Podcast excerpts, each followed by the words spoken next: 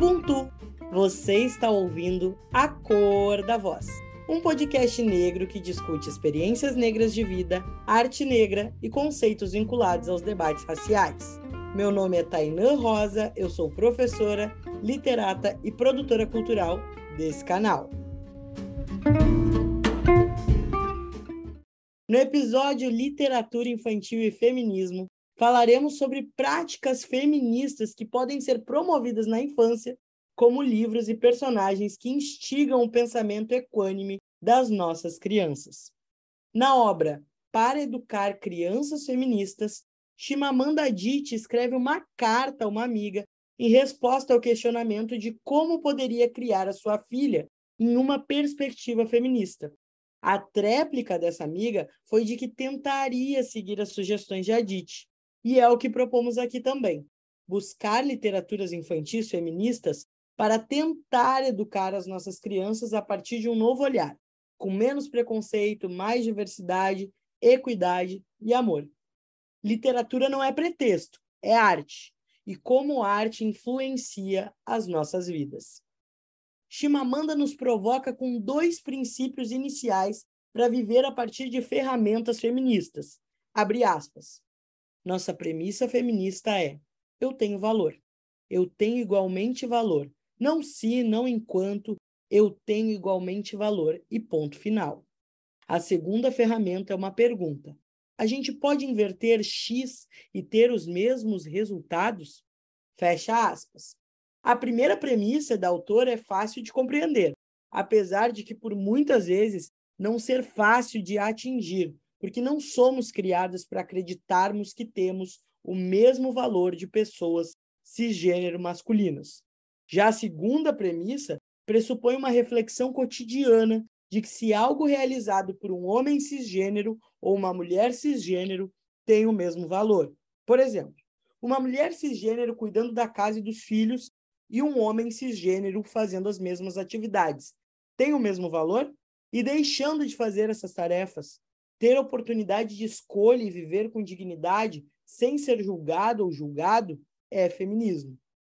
E se formos aprofundar ainda mais o debate, podemos incluir as pessoas transgênero. Mulheres e homens trans possuem o mesmo valor em suas escolhas cotidianas em comparação a pessoas cisgênero? Para você que está entrando nesse debate agora, salientamos algumas expressões. Quando falamos em mulher cisgênero, é uma mulher que nasceu com a genitália feminina e se sente bem no seu corpo. Não é uma questão de estilo, de roupa, por exemplo, ou de quem gosta de namorar. Isso já é sexualidade e assunto para outra hora. Já uma mulher transgênero nasceu com uma genitália masculina, mas se reconhece como mulher em sua personalidade e por isso, muitas vezes, busca intervenções médicas para que o seu corpo reflita seu olhar sobre si mesmo. Para os homens, vale a mesma coisa cisgêneros correspondem ao conforto com a genitália que nasceram e, de alguma forma, o seu papel social. E homens transgênero nasceram com a genitália feminina e se compreendem de forma masculina. Voltando a Chimamanda, algumas de suas sugestões que incidem diretamente sobre a literatura são: 3. Ensine a ela, X-alum, a filha de sua amiga, que papéis de gênero são totalmente absurdos Nunca lhe diga para fazer ou deixar de fazer alguma coisa porque você é menina. Essa sugestão, pessoal, vale para personagens infantis. Queremos ver meninas que podem tudo o que quiserem, pois como diz a autora, abre aspas, se não empregarmos a camisa de força do gênero nas crianças pequenas, daremos a elas espaço para alcançar todo o seu potencial. Fecha aspas. Questão 5. Abre aspas. Ensine a X-aluno a ler. Ensine-lhe o gosto pelos livros. A melhor maneira é pelo exemplo informal. Se ela vê você lendo, vai entender que a leitura tem valor. E continua. Os livros vão ajudá-la a entender e questionar o mundo. Vão ajudá-la a se expressar. Vão ajudá-la em tudo que ela quiser ser. Chefes, cientistas, artistas, todo mundo se beneficia das habilidades que a leitura traz. Não falo de livros escolares, falo de livros que não têm nada a ver com a escola. Autobiografias, romances, histórias. Questão 6. ensine X-aluno a questionar a linguagem. A linguagem é o repositório de nossos preconceitos, de nossas crenças, de nossos pressupostos. E sobre essa sugestão, gente, no próximo episódio aqui da temporada, nos aprofundaremos ainda mais nesse tema, discutindo sobre gênero e linguagem. Sugestão 9. Abre aspas. Dê a X-Alum um senso de identidade. É importante. Esteja atenta a isso. Faça com que ela, ao crescer, se orgulhe de ser, entre outras coisas, uma mulher ígbo. E você deve ser seletiva. Ensine a abraçar as partes bonitas da cultura ígbo e a ensine a rejeitar as que não são. Fecha aspas. Se pensarmos no nosso contexto, é importante que nossas crianças orgulhem-se de serem negras. Crianças negras, mulheres negras, homens negros. E isso pode acontecer a partir da representação textual e ilustrada em literaturas infantis feministas, que expressam papéis sociais positivos sobre homens e mulheres negros e empoderam nossas pequenas e nossos pequenos. Com estes saberes em mente, avançamos para nossa interlocução com Ângela Xavier e Natiele Fagundes. Ângela Xavier é graduada em Letras e especialista em História e Cultura Afro-Brasileira. É autora dos contos infantis O Lanceirinho Negro, O Lanceirinho Negro, Herança de Porongos e Gerapoti. Integra os coletivos Profis Pretas, Coletivo de Escritores Negros e Educação Antirracista do Rio Grande do Sul. Em 2018, recebeu o troféu Desconstrução da História Oficial com a esquete Lanceiros Negros. Atualmente ocupa o cargo de presidente no Clube Literário de Gravataí. Natiele Fagundes é historiadora e especialista em história e cultura afro-brasileira, com ênfase em representação e representatividade. É contadora de histórias e mediadora de leituras e visa, através da sua voz, enegrecer histórias e infâncias por meio de práticas antirracistas e afrocentradas. Queridas amigas, sejam muito bem-vindas ao canal. Obrigada, Tainá. Prazer estar aqui, junto à Nath também. Oi, gente, é um prazer estar aqui. Obrigada pelo convite, Tainã. Olá, Ângela. Um olá muito grande dos nossos ouvintes para vocês também. Então, Ângela, vamos começar por ti. Quais escritoras inspiraram o teu fazer artístico?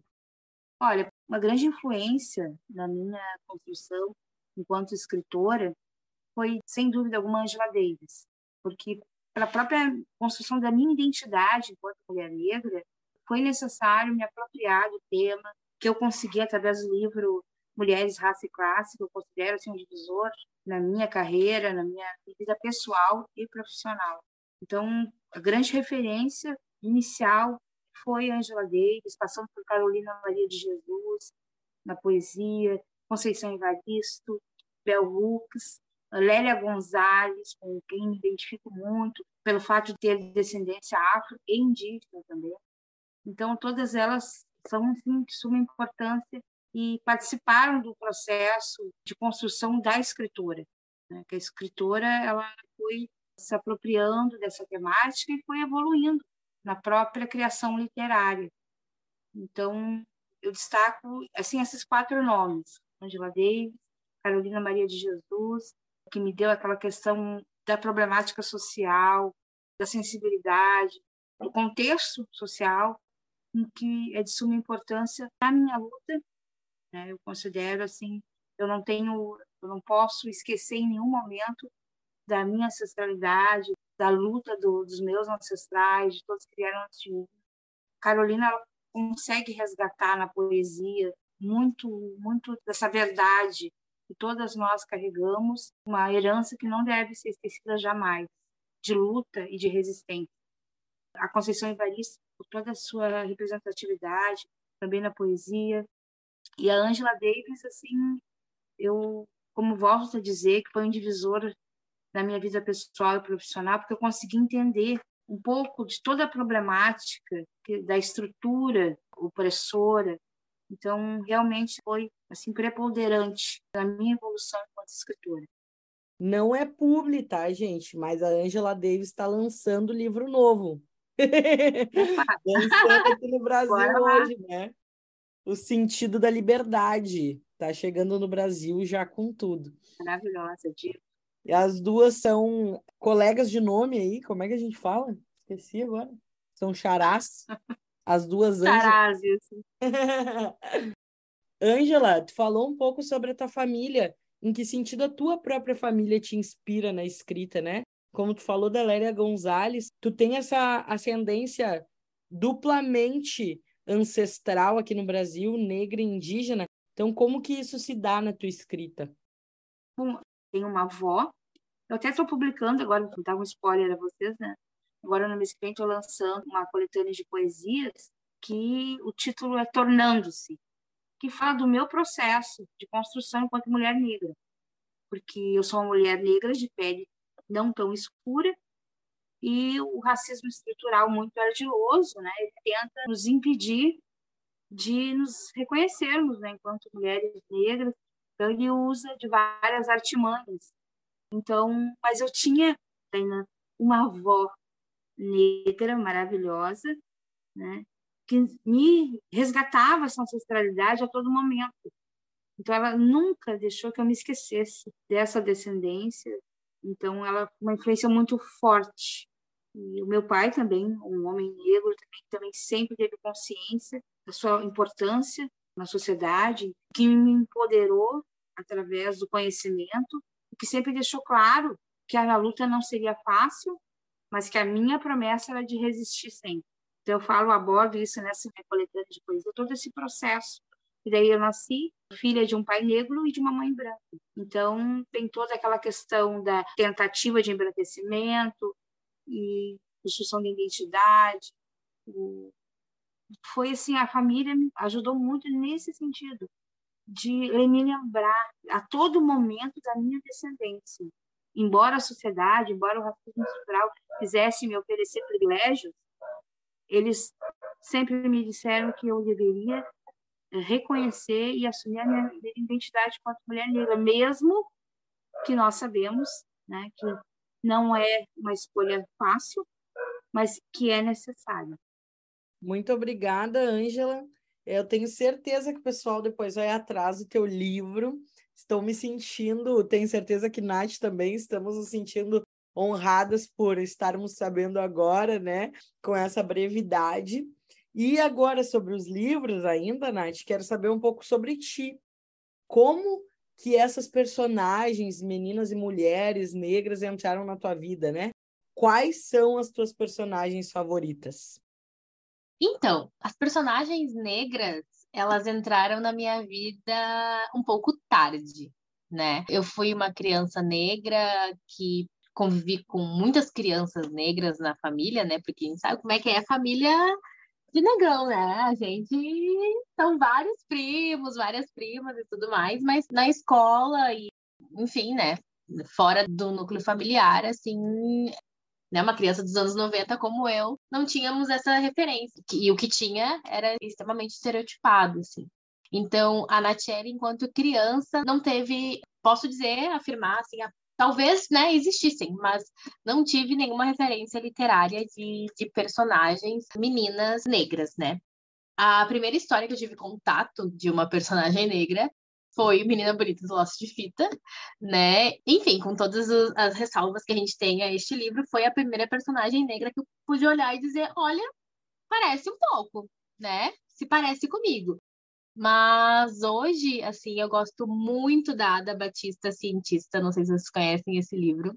Tem até uma série eu gosto muito dessa história, assim, que ela é uma menina negra e que não entra nessa temática dela ser uma menina negra. Ela é uma menina que gosta de fazer ciências, gosta de fazer experiências.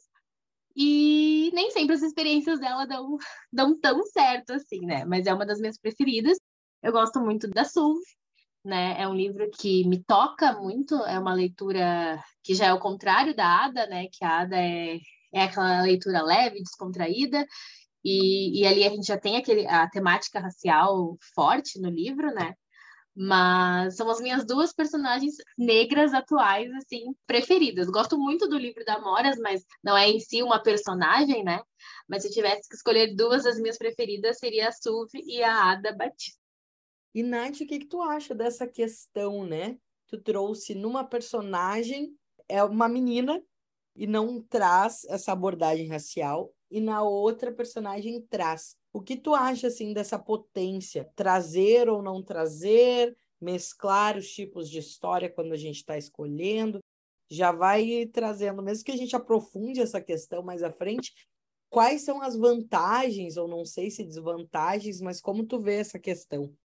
Então, eu acho que são dois pontos que precisam ser trabalhados de formas diferentes, né? Eu acho que existem locais em que livros com temáticas raciais, com temáticas que falem sobre racismo, que traga, né, alguma polêmica de cabelo, de questão de pele, enfim, o próprio racismo mesmo, né, estrutural, eu acho que às vezes é necessário a gente utilizar desses livros, mas eu gosto muito de utilizar livros como os da Ada, assim, que é apenas uma criança negra, né, vivendo uma vida de criança né? Porque quando a gente pega personagens brancas ou brancos, a temática deles geralmente não é a questão racial delas, né? Ela não é, ah, ela é uma menina branca que, né, está fazendo, sei lá, brincando no parque. Eu acho que as nossas crianças também podem ver personagens negros fazendo coisas uh, de crianças, né? Fazendo coisas que qualquer outra criança faria. Eu acho que esses livros, assim, que trazem esses personagens negros sem estar tá debatendo tanto sobre isso, porque o que eu vejo ultimamente é que todo mundo quer falar sobre racismo, todo mundo quer fazer livros sobre temática racial, todo mundo quer colocar um personagem. E a gente vê livros muito ruins sobre o assunto, de um péssimo gosto, sabe? Trabalho em biblioteca e às vezes chegam livros que tu fica, gente, não tinha um amigo para te dizer que não era por esse viés para te chegar aí, sabe? Então, eu acho que é legal também trazer essas histórias de cotidiano normais de crianças negras, mas eu entendo que é necessário que existam livros que, que tragam essa temática racial. Mas acredito que quando nós vamos escolher esses livros, a gente tem que ter um olhar três vezes maior né, na hora de escolher, tem que ter esse cuidado assim triplicado, porque é algo que está tocando, né, na ferida de alguma criança ou de algum adulto que vai ouvir essa história, que vai ler essa história. Então, eu acho que ambos são importantes, mas a gente tem que ter esse feeling, assim, esse cuidado um pouquinho maior quando vamos trabalhar esses livros que tragam temáticas raciais como foco principal. Nath, super obrigada, assim, por essa tua fala, porque agora, pessoal, eu sei que sempre vão ter pessoas, né, ouvintes que vão nos ouvir depois que o episódio sair ainda aqui no ar. Então, para vocês terem um paralelo, nós estamos gravando no final de outubro, esse episódio vai sair em novembro, que é o mês, né, que geralmente as questões raciais são trabalhadas aqui no Brasil eu falo aqui no Brasil porque a gente tem ouvintes em 30 países aí, né, espalhados pelo mundo. Então, aqui no Brasil, nós trabalhamos o Dia da Consciência Negra, dia 20 de novembro. Então, pessoal, para quem não está acostumado, aqui, novembro chove de atividades sobre negritude. Porque a gente tem as leis 10.639 e 11.645, dizendo que a gente tem que trabalhar sobre história e cultura afro-brasileira nas escolas no território nacional é uma obrigação, né? uma legislação nacional. Mas tem muita gente que entende que a gente só vai trabalhar sobre essas questões em novembro. E quando se fala em história e cultura, essencialmente a gente tem que falar de racismo. E não é por aí, né? Uma, não vamos trabalhar em novembro, e duas, não vamos trabalhar só sobre racismo, né? Então acho que também dá para fazer um paralelo ali com a fala da Chimamanda Adichie para educar crianças feministas, de leia livros para mostrar que as meninas podem tudo. Nesse caso, a gente está falando especificamente também sobre meninas negras, né? Aqui pensando sobre feminismo negro, nós podíamos, né, enquanto crianças, e podemos tudo, e as nossas crianças podem tudo também, né? Então, acho ótimo histórias como a da Ada, que conseguem normalizar os nossos corpos em qualquer espaço, né? em espaços cotidianos e em espaços de poder, ao invés de estar sempre trazendo essa temática racial. E Ângela, entrando nessa questão do feminismo negro na produção literária, em que medida que esse processo integra a tua própria produção? Olha, eu posso dizer que foi um processo de transformação e refletiu a produção literária, porque a minha primeira obra foi O Lanceirinho Negro. À medida que eu fui me apropriando das escritoras, enfim, do próprio feminismo negro, eu achei na segunda obra, O Lanceirinho Herança de Corongos, que eu devia dar à avó do Lanceirinho um maior destaque, porque, claro, na primeira obra, o avô contou com ele, mas na segunda obra, ela tem um protagonismo, reflete a apropriação do feminismo negro. Na primeira obra, falava do avô, e na segunda obra, eu senti necessidade de dar o espaço também, né, e principalmente a figura da avó. Então, a partir da segunda obra, esse conhecimento foi refletindo na produção literária. Já que na primeira obra, do eu abordava a questão da oralidade através do avô, e na segunda, que é Lanceirinho Negro Herança de Porongos, a avó é a protagonista. Hoje refletia sobre isso. E realmente, como é importante né, que a gente se aproprie, que a gente uh, investigue, e é um processo natural. Então, eu vejo que no Lanceirinho Herança de Porongos existe a proposta né, de dar o protagonismo à avó e que foi realmente muito, muito importante. Eu vejo, inclusive, como uma evolução na minha produção, no meu trabalho literário, assim, na minha criação literária. E depois, né, na terceira obra, que é, foi, eu digo que foi uma dádiva, que foi a primeira protagonista. Então, é um processo, eu hoje refleti sobre isso e fiquei realmente bem impressionada. Lanceirinho, Lanceirinho Herança de Corongos, e depois a Dierá Potan, que vem como protagonista, minha primeira protagonista. Tanto que o lançamento foi no dia 8 de março, né, o lançamento da, de Dierá. Então, eu vejo esse processo repetindo da minha produção literária. E agora, tornando-se, que é também fala da mulher negra, é uma obra que fala de poesia da mulher negra, do processo de construção da identidade da mulher negra. E também, olha, Taina, tu está roubando todos os meus segredos. Para o ano que vem, vem um... outro spoiler. Daí, no ano que vem, vem o Espelho de Najara, que é feminismo negro, ah, realmente é o tema central de toda a obra. Então, eu vejo que foi de suma importância essa busca pelo conhecimento para aprimorar a produção literária. Ângela, muito obrigada. E acho que tem tudo a ver com as nossas trajetórias pessoais também, né? Esse tornar-se negra, ele acontece durante a nossa trajetória de vida pessoal. Então, tu perceber isso agora, refletido na tua produção literária, acho que tem muito a ver com isso, né? Estava falando antes sobre esse tornar-se negra, sobre esse teu encontro contigo mesmo, que é o que acontece, eu acho que um, a maioria de nós, né? Poucas de nós têm é, a oportunidade de já crescer dentro de uma família orientada, né, que pensa sobre o movimento negro, que pensa sobre feminismo negro. Mas sabe que eu analisando, né, é muito difícil a gente analisar o nosso próprio trabalho também.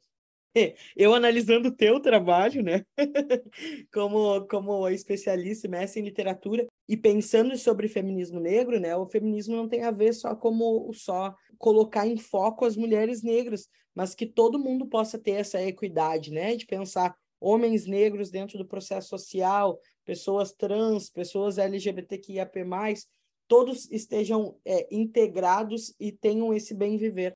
Então, mesmo nas tuas figuras masculinas, eu enxergo isso, esse processo de ascensão, esse processo de pensar sobre a sua própria identidade, né? E que de nenhuma forma exclui as outras identidades que poderiam estar presentes. Então, mesmo que se torne foco agora é o feminismo negro na tua obra literária, eu percebo que essa abertura que o feminismo traz, né, já está presente.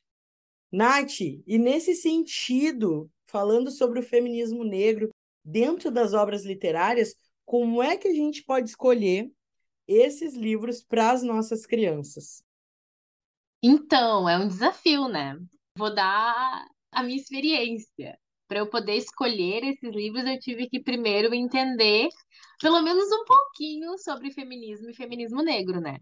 E a gente sabe que a gente não nasceu sabendo sobre isso. A geração de agora já está vindo muito mais letrada sobre isso, acho que posso usar essa palavra. Veio muito mais letrada do que nós, né, sobre esses e outros assuntos, assim, a próxima geração está vindo bem, bem potente. Mas eu precisei primeiro uh, ler bastante sobre feminismo e feminismo negro, né?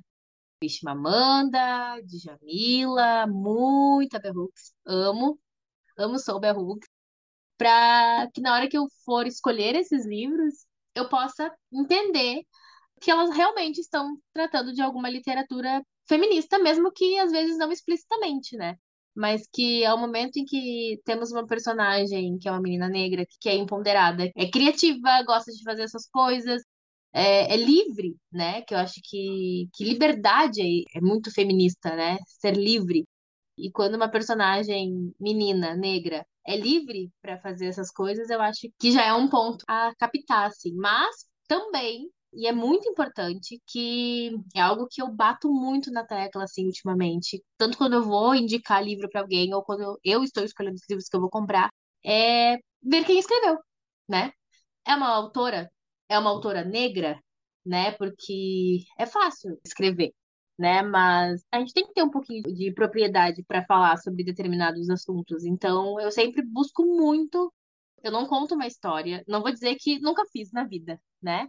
Mas hoje, eu, Natiele, quando me contratam para fazer uma computação ou quando eu vou fazer voluntariado em algum lugar, eu não vou contar uma história de alguém que eu não sei quem é, de, né, eu não vou sem eu ter pesquisado sobre o que que essa pessoa fala, sobre o que que essa pessoa trata, os outros livros que essa pessoa escreve, né? Porque muitas vezes é o primeiro contato que aquela criança vai ter com aquela literatura, né? Vai ser através da minha leitura, vai ser através da minha voz, da minha contação, da minha mediação, enfim. Então, que história que eu quero apresentar? Que leitura que eu quero apresentar para essa criança, né? Eu gosto muito de um livro que não é de uma autora, não é de uma autora, é de um autor, que é o Chapeuzinho o Leão Faminto. É o de um autor, mas é algo que as crianças nunca tinham ouvido essa história, e aí semanas depois uma mãe me mandou foto que eles passaram na livraria e o menino quis comprar o livro que eu contei no aniversário. Então, olha como a gente toca essa criança, né? Então a gente tem que pensar muito bem na hora que a gente está escolhendo a história que a gente vai apresentar para eles né? Do mesmo jeito que se a gente está numa sala de aula, a gente vai estudar o assunto, na hora de contar uma história, na hora de ler uma história para essa criança, também tem que ser assim. Então, atualmente eu busco muito saber quem, quem escreveu, né? Quando eu vou mostrar o livro, eu também gosto muito de ver quem ilustrou, porque ilustração faz toda a diferença, né? E ilustrações estereotipadas a gente tem aos montes. Então, infelizmente, né? ainda existem ilustrações estilo blackface, um pouco mais digitalizadas, não sei se, não sei se essa é a palavra, mas né, comparado ao que era na década de 50 para agora, é, um, é uma forma mais amenizada, mas ainda, ainda existe. Então, sempre procurar ver a ilustração, ver o ilustrador. Como ilustradores negros também faz uma diferença, né? Sem ser aquelas bocas, enfim, gigantescas, aquela enfim, super estereotipado mesmo. Então, é basicamente isso. Eu tento buscar autoras negras ou autores negros que realmente, né, buscam entender sobre o assunto, porque a gente não pode achar que todo homem negro também se preocupa com, com questão feminista e feminismo negro, não, né, enfim. E vejo as ilustrações e busquei previamente, né, aprender um pouco mais sobre, sobre o feminismo. Que antes de eu, né, contar as histórias, eu tive que aprender sobre a minha história, né? Não a minha história na Natiele, mas sobre as minhas ancestrais, sobre quem teve aqui antes até chegar a Natiele. Então, eu acho que é, que é bem importante a gente dar essa pesquisada lá atrás para ajudar os pequenininhos a terem esse olhar mais atento também. Obrigada, Nath. Que bom que tu falou da ilustração também. Na temporada anterior, temporada 8, episódio 2, é, o Rogério Andrade Barbosa esteve aqui conosco, né? Que é um baita escritor sobre literatura negra, é um autor negro, né? E ele tocava muito nesse assunto, porque ele é um autor que ele costuma viajar para vários países africanos, e aí ele quer falar, por exemplo, especificamente de uma história do Zimbábue, de uma história do Quênia. Então não tem como o ilustrador pegar simbolismos de outros povos e botar ali, como ele falou que já aconteceu, né? Que as pessoas colocam de uma maneira assim meio misturada, como se a África fosse um país e os povos ficam todos misturados. Então é muito bom, tem ilustradores muito bacanas, né? Que a gente sabe, eu indico assim, eu sempre olho os ilustradores dos livros deles. Tem o Maurício Negro, por exemplo, que é um baita ilustrador, né, que fala sobre questões da negritude, assim, e tem esse esse cuidado. E hoje a gente está vendo ilustradores em ascensão, designers em ascensão. Por exemplo, no meu livro do Jocoso Ponto, né, que eu convidei a Mitty Mendonça, que é uma super ilustradora também, e que pensa nas nossas questões. Então, acho que é de extrema importância conjugar texto, conceito e imagem, né? E Ângela, pensando sobre isso, né? Qual é o teu recado para mulheres que querem escrever literaturas infantis feministas e principalmente literaturas infantis dentro do feminismo negro? Olha, estava escutando que você estava falando da questão da representatividade também na, na ilustração. Os meus parceiros, né, todos carregam a representatividade, o ativismo. Eu acho de suma importância que saibamos da importância do nosso trabalho, da, reconheçamos a necessidade de empoderar o nosso povo. Eu tenho o Daniel Silveira, que ilustrou o Lanceirinho, que fez um trabalho meticuloso. Ele é arquiteto e se dispôs assim a dar vida ao Lanceirinho. E a esposa dele, que é uma grande amiga, mandava fotos pela madrugada ele estudando como iria construir o personagem. E depois veio o Valdemar Max também, homem negro, comprometido com a luta, um artista visual premiado. Depois a Samara Kovac, que veio também com aquele olhar da historiadora para dar vida a Djerapotan. Então, a representatividade é de suma importância. Eu entrei no mundo literário por intermédio de uma aluna que me questionou a respeito dos lanceiros negros. Eu sempre penso que da nossa importância enquanto escritor, escritora, de questionar, de exterminar, de quebrar estereótipos. Eu penso sempre no pensamento crítico, sabe? Da gente também a construção da nossa identidade vai refletir na nossa produção literária. Eu recomendaria que todos tivessem todas essa preocupação em se apropriar do tema, porque para escrever, por exemplo, Lanceirinho, eu tive que me apropriar do tema, consultei historiadores, fiz artigo, sabe? É uma história que veio através da oralidade, mas que eu precisei dar o respaldo necessário, né? Depois, eu recomendaria exatamente isso, sabe? O comprometimento com a luta, de saber que as nossas crianças negras precisam de representatividade, nossa responsabilidade é enorme. Eu, toda vez que vou dar uma palestra, que eu entro numa escola, eu sei que a responsabilidade é imensa, essa responsabilidade só aumenta. Eu sinto orgulho em saber que eu, da minha forma, através da literatura, eu procuro dar representatividade e também dar voz às crianças negras.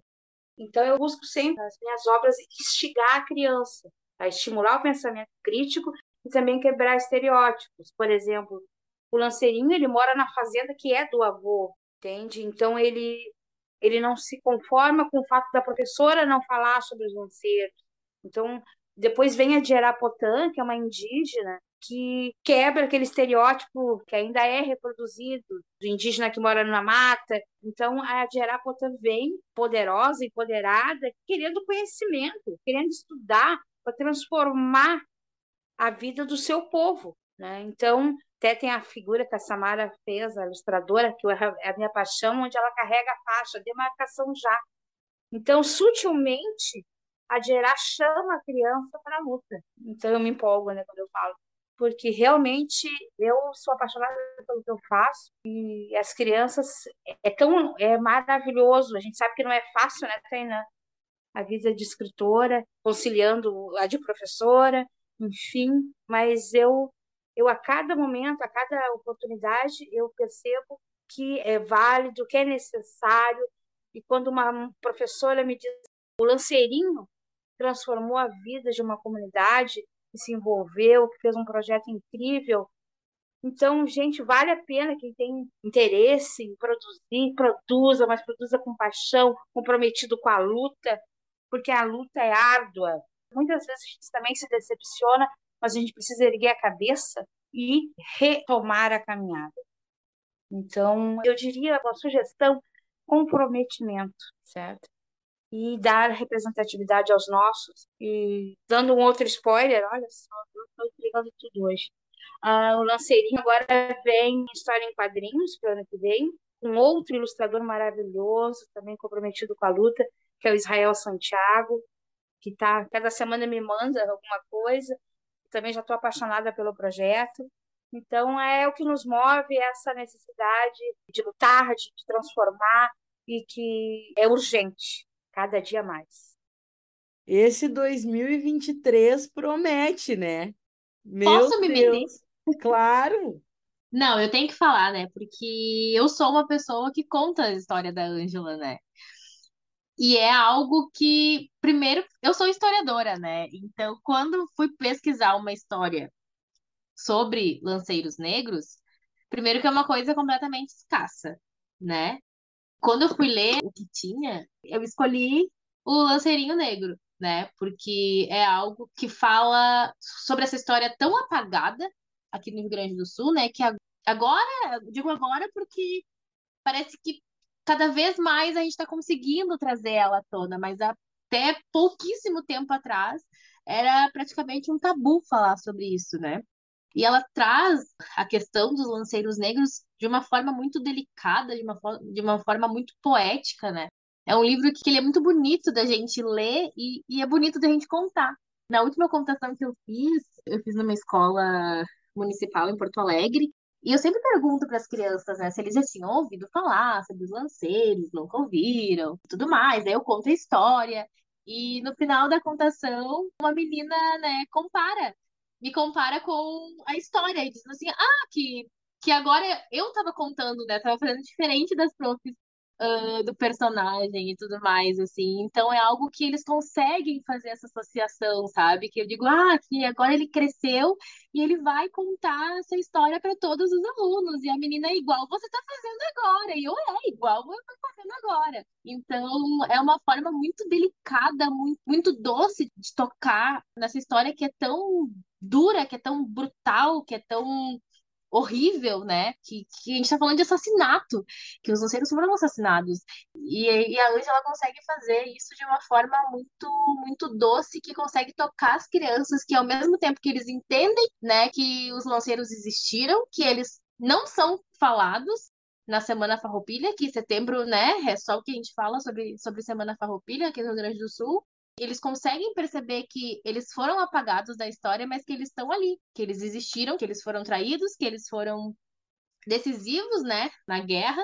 Que bom que eles estão aprendendo agora sobre eles, né, e que, que agora eles não serão mais como os colegas, né, na história do livro que, que não sabiam nada sobre os lanceiros. Então eu queria, né, fazer esse pequeno parêntese sobre a história da Ângela. Ai, agora posso falar? Vai com tudo, Ângela. Ai, que lindeza, Nath. Que lindeza o teu depoimento, sabe? Muitas vezes a gente desanima, como eu disse, né? A gente também é um ser sujeito a, fraquezas, né? Enfim. E ouvir um depoimento como o teu, assim, olha, valeu o mês todo de outubro. Porque eu vi, assisti o teu vídeo, realmente acompanhei a reação da menina. E reações como essas são, assim, olha, de diferentes maneiras, intensidades, mas elas acontecem e eu posso dizer que estou honrada com o teu depoimento e te agradeço por ter existido comprometimento, tá? Um grande beijo no teu coração, né? Precisava dizer isso. Eu amo esses encontros, né? Os ouvintes já sabem, às vezes eu me emociono, eu choro, eu dou risada, porque muitas das parcerias que acontecem aqui continuam depois fora do canal, né? Então eu espero que essa seja uma delas. Depois a Nath ficar sabendo, antes de todo mundo, dos teus livros, Angela, para já preparar uma contação para um lançamento. Ó. Tô jogando a pedra. Ah, eu vou... Não, eu já vou mandar para ela os lançamentos, depois eu quero o endereço dela. Ah, eu quero. Já quero, quero amarrar já a parceria. Amei, maravilhosa. E, Nath, falando sobre as contações de histórias, então, como que a gente faz para contar histórias inventadas sobre meninas e mulheres negras? Tu pode, inclusive, falar, eu vou fazer o meu próprio merchan aqui, né? pessoal agora, nesse mês, agora, nessas, nessas últimas semanas que passaram, eu fiz uma das edições do Panou de Histórias do Diamar para formação de professores, contadores de histórias, né? É, para pensar em como contar histórias, pensar os conceitos da origem da contação de histórias, né? Pensar em práticas provenientes da contação de histórias, assim como fazer as próprias bonecas negras para contar essas histórias. E a Nath, ela estava assim, achando que não ia conseguir fazer a boneca negra, mas eu, pessoalmente, Nath, amei, amei a história da estrelinha. então, acho que tu pode até começar por aí para contar pro pessoal. Olha a boneca. Meu Deus, foi um parto mesmo, hein? Eu parei aquela boneca, porque, meu Deus do céu, eu tive que refazer aquelas pernas, olha, porque me... quase usei todo, todo o tecido só nas pernas na hora de costurar. Definitivamente costura não é só ótima, né, na hora de contar a história ali, mas na costura hum, não, não, não é muito, não sei, não sei fazer. Mas tentei, tá lá, tô orgulhosa da, minha esperança, né? Quem sabe, tenho esperança que um dia vai que a próxima fique mais bonitinha. Mas foi uma experiência muito legal de criar a, a história, né? Recriar, né? Recontar. É um reconto, na verdade, né? Da história da, da Esperança Garcia. E a minha esperança tem uma estrela, né? Que apagou no céu, mas veio brilhar na terra. Ai, foi uma experiência muito legal, que já coloquei em prática, inclusive, né? No último sábado, com as crianças ali do Rubem Berta, e foi muito legal, foi muito bacana mais uma vez, era uma história que as crianças, né? Não a minha, porque a minha foi a primeira vez que eu pude contar para o público, mas a história da esperança, né? As crianças nunca tinham ouvido falar, não, não sabiam quem era, não, né? Se existiu, não é, se existiu de verdade, se não existiu, se foi só uma história criada. E aí eu falei que ela realmente existiu, contei a história, né? Eles gostaram muito, depois eles fizeram o seu quadrinho reciclado de esperança, né? Que que eu acho que eu não cheguei a te contar. Não sei se eu posso falar, não sei, né? não sei se é bem a, pode a ideia, contar, mas. Pode contar. eu contei a história, e aí eu falei para eles no final da história que eu tinha levado, né, apresentado a esperança para eles, e que agora eles iam levar a esperança de um outro jeito para casa. E aí eu fiz o quadrinho de caixa de leite, né, Puff Reciclagem, né, 100% reciclagem, e fiz uns quadrinhos de caixa de leite, escrevi esperança, e eles decoraram aquele quadrinho e disse que eles iam levar para casa, ou para deles, ou se eles quisessem dar de presente para alguém. E sempre que eles estiverem tristes ou sentindo que a luzinha não estava brilhando tanto, era para eles olhar para aquele quadrinho e renovar a esperança deles. E eles super se puxaram nas pinturas, assim, com amor os, os desenhos, super entraram na proposta e foi muito legal. Foi, muito legal mesmo poder né, contar a minha história, uma história criada por mim para as crianças, assim, foi, foi bem legal. Então, sobre as histórias inventadas, assim, quando eu faço muito trabalho voluntário, né, com as minhas contações, assim, geralmente é voluntário ou a preço, não dá nem pra dizer de banana, porque nem a banana tá barata mais. Mas, enfim, é muito, eu gosto muito de fazer esses trabalhos voluntários com a contação de histórias. E sempre que eu vou em algum local, assim, ou, ou em alguma comunidade, ou em, enfim, em alguma escola, eu sempre tento pesquisar sobre, né? Do mesmo jeito que eu pesquiso sobre os livros, eu pesquiso sobre o local. Então, eu sempre gosto de inserir algum nome na, no personagem de alguém que é importante na, na comunidade, sabe? Ou trazer algum personagem que eles se aproximem daquela história. Né, que seja algo que fique próximo do cotidiano deles. Gosto muito de inventar histórias com eles, Assim, gosto muito, assim, de fazer, de fazer, principalmente com os pequenos, eles, né, criatividade a mil, assim, gosto muito de inventar essas histórias com eles. Mas também eu acho muito importante a gente trazer essas histórias apagadas da nossa história, né, da história com H grande, com H maiúsculo, de Dandara. Trago muitas histórias de, de Dandara, assim, e, né, falo sobre a personagem, vou inventando alguma aventura dela e tal mas eu gosto de trazer, inventar histórias sobre alguma sobre alguma personalidade, assim, sobre alguma pessoa ou sobre alguém que possa trazer eles para perto da história, assim. Não sei se me fiz entender.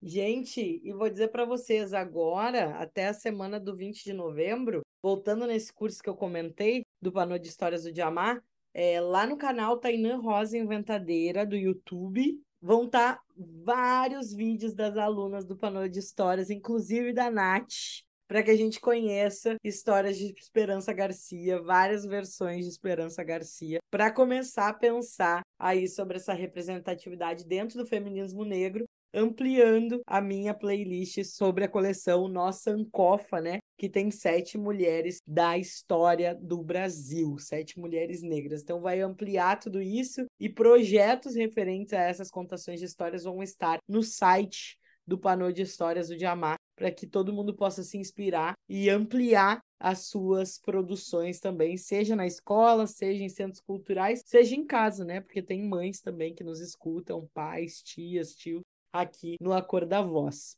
Então, gente, vamos contar aí as redes sociais de vocês para o pessoal poder acompanhar. Falem para eles. Bom, eu vou divulgar então que tem o, o Lanceirinho Negro, tem página no Instagram, arroba o Lanceirinho Negro. Nós temos página no Facebook também. A minha página é Ângela Xavier 2576 e também Ângela Xavier 2022, que é o da Poetisa. Ali eu boto uns desabafos poéticos. Também tem um canal no YouTube chamado Ângela Xavier Desconstrução Histórica, quando eu tenho convido alguns amigos que são historiadores, artistas, eles contribuem com o canal. Bem bacana, assim, um espaço para exercitar o pensamento crítico, para fomentar a arte. E também, agora também sou atualmente presidente do Clube Literário de Gravataí, nós temos um sarau itinerante, um sarau literário, também quem quiser seguir as redes do Clube Literário de Gravataí. E também, muito importante, são Will Smith, eu não entro na reunião, o Coletivo de Escritores Negros também, que está desenvolvendo um trabalho belíssimo, com produções incríveis, agora com o lançamento da revista Meu Corpo Negro, com textos de 13 autores, compõem o coletivo, e está muito bonito, a revista está lindíssima, tem um texto bem bacana que fala também dessa questão do racismo estrutural, do processo de construção de identidade. Como eu disse, né, muitos lançamentos aí. Também faço parte do projeto a Jussara Prates, que também está lançando um livro de contos. Eu estou participando com alguns contos também desse livro. Vai ser lançado na Feira do Livro de São Leopoldo. Então, me sigam nas redes ali. Qualquer coisa eu respondo pelo direct também. E é isso aí, a gente está na luta e eu sempre digo para as escolas, porque nem sempre consigo conciliar, porque eu trabalho 40 horas né, na escola municipal, sou servidora pública, mas eu sempre, nos finais de semana, à noite, e, e muitas vezes online, eu procuro da melhor forma contribuir nessa luta aí antirracista e por uma sociedade mais digna. É isso aí.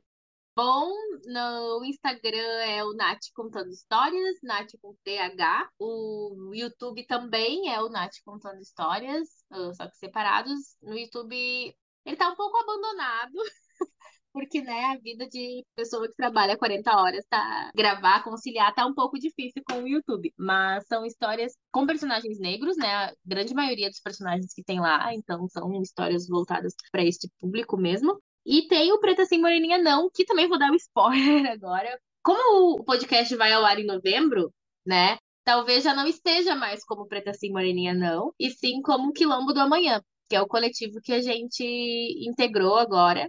E o Preta Sem Moreninha Não vai virar uma oficina do Quilombo. Então, o Quilombo do Amanhã tenha o intuito de trabalhar realmente as questões literárias com crianças, né, de comunidades em vulnerabilidade social então, são locais onde eu e mais um grupo de pessoas vamos fazer atividades, eu computação de história, capoeira, enfim, para crianças em vulnerabilidade. E o Preta Sim, que era meu projeto mais antigo, na verdade, né, que sempre foi mais voltado para o público adulto e jovem, né, vai virar uma oficina do coletivo. Então, acho que vamos ter que seguir o Quilombo do Amanhã, mas enfim, fica o Preta Sim Morena Não ou o Quilombo do Amanhã no Instagram também.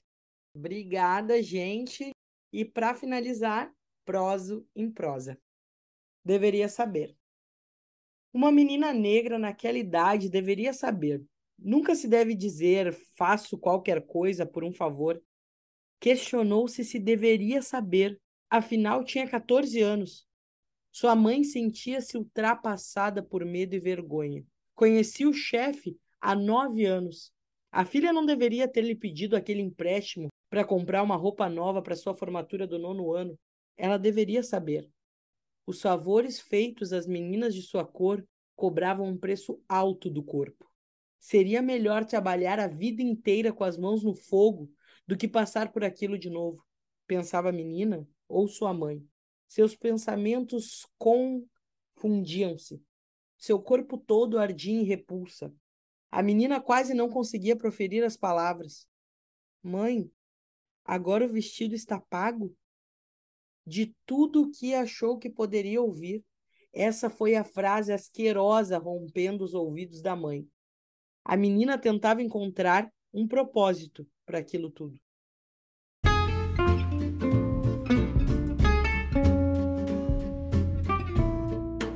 Que nossas meninas possam se sentir seguras para viver entre crianças e adultos, ser o que quiserem e não acharem que devem nada a ninguém em momento algum.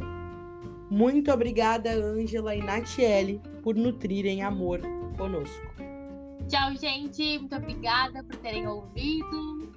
Gratidão pelo espaço, pela visibilidade. O projeto Nanceirinho Negro está aí nas escolas, qualquer coisa, pelas redes. E um grande abraço e uma boa luta a todos e todas. Obrigado, ouvintes, por nos escutarem até aqui e não esqueçam, nos sigam em arroba Tainã Produção Cultural para apoiarem o nosso projeto. Continuem acompanhando o podcast A Cor da Voz.